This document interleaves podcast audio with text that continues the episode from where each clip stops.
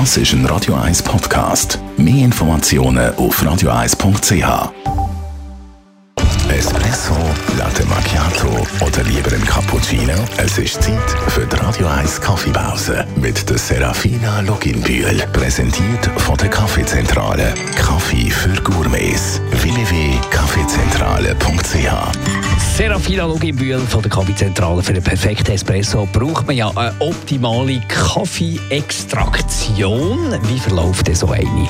Also Extraktion heißt, dass wir heißes Wasser durch den gemahlenen Kaffee durchlaufen lassen und sich so können Kaffeeteile im Wasser lösen. Und das Resultat, das wir dann haben, ist der Kaffee in der Tasse.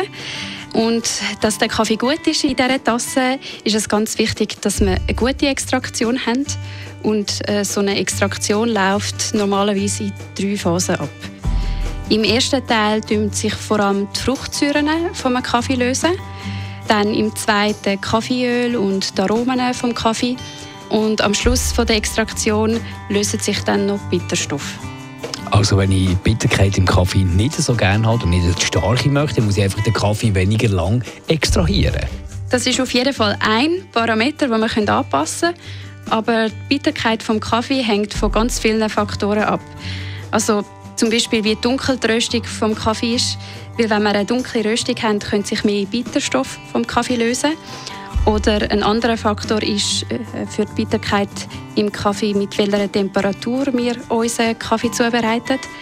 Wenn wir zum Beispiel einen Kaffee mit einer sehr hohen Temperatur zubereiten, also zum Beispiel mit 98 Grad, dann können wir auch mehr Kaffeeteile und Bitterkeit aus dem Kaffee lösen.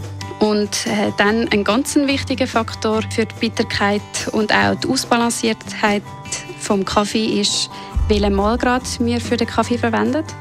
Je feiner der Kaffee gemahlen ist, desto stärker ist er und desto mehr können wir die Bitterkeit im Kaffee dann wahrnehmen.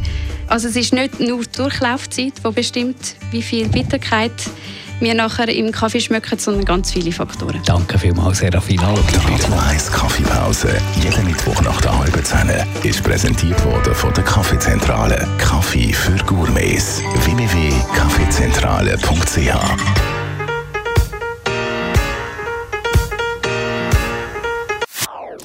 Das ist ein Radio 1 Podcast. Mehr Informationen auf radio1.ch.